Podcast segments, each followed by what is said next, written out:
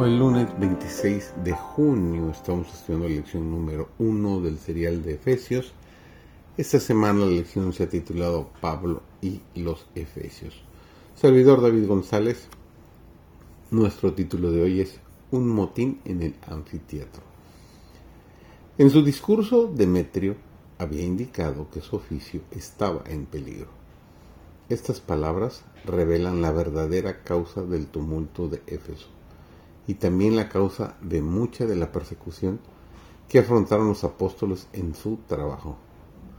Demetrio y sus compañeros de oficio vieron que por la enseñanza y la extensión del Evangelio, el negocio de la fabricación de imágenes estaba en peligro. Los ingresos de los sacerdotes y artesanos paganos estaban comprometidos y por esta razón levantaron contra Pablo la más acerba oposición. La decisión del escribano y de otros que ocupaban puestos de honor en la ciudad había puesto a Pablo delante del pueblo como una persona inocente de acto ilegal alguno. Este fue otro triunfo del cristianismo sobre el error y la superstición. Dios había levantado a un gran magistrado para vindicar a su apóstol y detener a la turba tumultuosa. El corazón de Pablo se llenó de gratitud a Dios porque su vida había sido conservada y el cristianismo no había cobrado mala fama a causa del tumulto de Éfeso.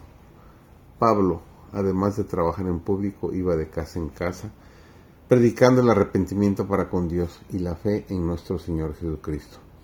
Se encontraba con los hombres en sus hogares y les rogaba con lágrimas, declarándoles todo el consejo de Dios.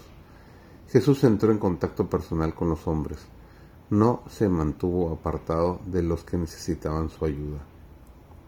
Hemos de acercarnos a los que necesitan nuestro ministerio.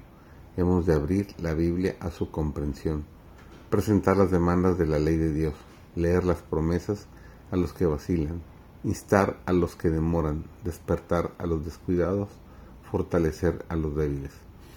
No descuidemos la tarea de hablar a nuestros vecinos y de hacerles todo el bien que podamos.